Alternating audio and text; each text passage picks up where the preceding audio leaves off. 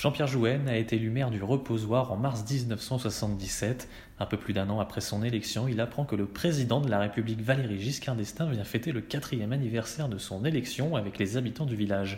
42 ans après, les souvenirs de cette incroyable histoire sont encore très présents.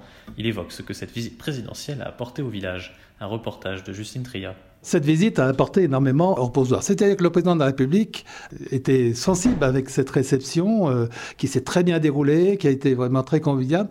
Et au retour, quand il est reparti, euh, avant de reprendre l'avion euh, à Genève, il a vu le préfet. Il a demandé au préfet qu'est-ce qu'il pouvait faire pour le reposoir. Et le préfet lui a répondu bah, le reposoir, il a un gros problème, petite commune très pauvre, une des plus pauvres du département, donc bloquée parce qu'on ne peut pas accorder de permis de construire, etc. Faute de d'assainissement.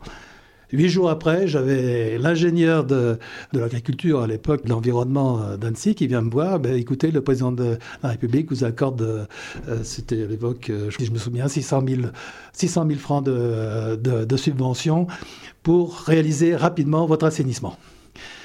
Là-dessus, tous les organismes, la région, le département, l'agence du bassin se sont précipités à accorder des, subventions, ce qui fait que moi, l'assainissement, les, égouts, euh, le réseau, tout ça, m'en coûtait pas grand-chose et m'a permis de sortir d'excédents de trésorerie et de racheter les téléskis du reposoir. Et il faut dire, et pour conclure, que s'il n'y avait pas eu ça, le reposoir ne serait pas aujourd'hui ce qu'il est devenu. Hein. À l'époque, euh, la population diminuait, on avait 212 habitants, on m'a menacé de fermer l'école du reposoir, qu'il a fallu tenir euh, là-dessus, et cette visite présidentielle bah, a réouvert des portes au reposoir sur son, sur son développement.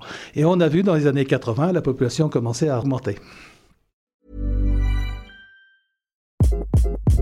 Hi, this is Craig Robinson from Ways to Win, and support for this podcast comes from Invesco QQQ. Invesco QQQ is proud to sponsor this episode and even prouder to provide access to innovation for the last 25 years. Basketball has had innovations over the years too. We're seeing the game played in new ways every day.